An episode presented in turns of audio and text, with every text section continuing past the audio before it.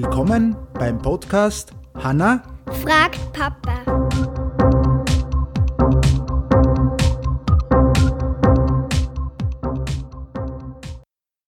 Guten Tag. Servus. Servus. Heute haben wir eine Frage. Die uns betrifft. Uns beide. Ja. Uns beide. Ja. Und zwar. Wofür dienen die Erhebungen auf dem F und dem J bei der Tastatur? Ja. Also für alle diejenigen, die was das Zehn-Fingersystem zum Schreiben auf der Tastatur gelernt haben oder lernen, ja, ist das ja sonnenklar. Mhm. Du lernst das gerade? Ja. ja. Ich hab's nie wirklich gelernt. Also du hast einfach angefangen, irgendwas einzutippen. Bin ganz gut mit dem Zwei-Fingersystem oder zwei bis vier Fingersystem würde ich jetzt das nennen.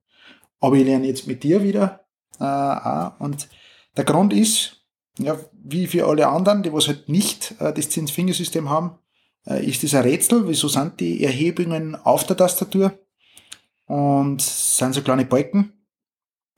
Und das Stichwort heißt Tasten und bringt ein wenig Licht ins Dunkel, denn genau dazu dienen die Balken. Man soll sie ertasten und zwar mit beiden Zeigefingern. Sie sind nämlich der Ausgangspunkt für die richtige Handstellung oder Fingerstellung, da jetzt mal sagen.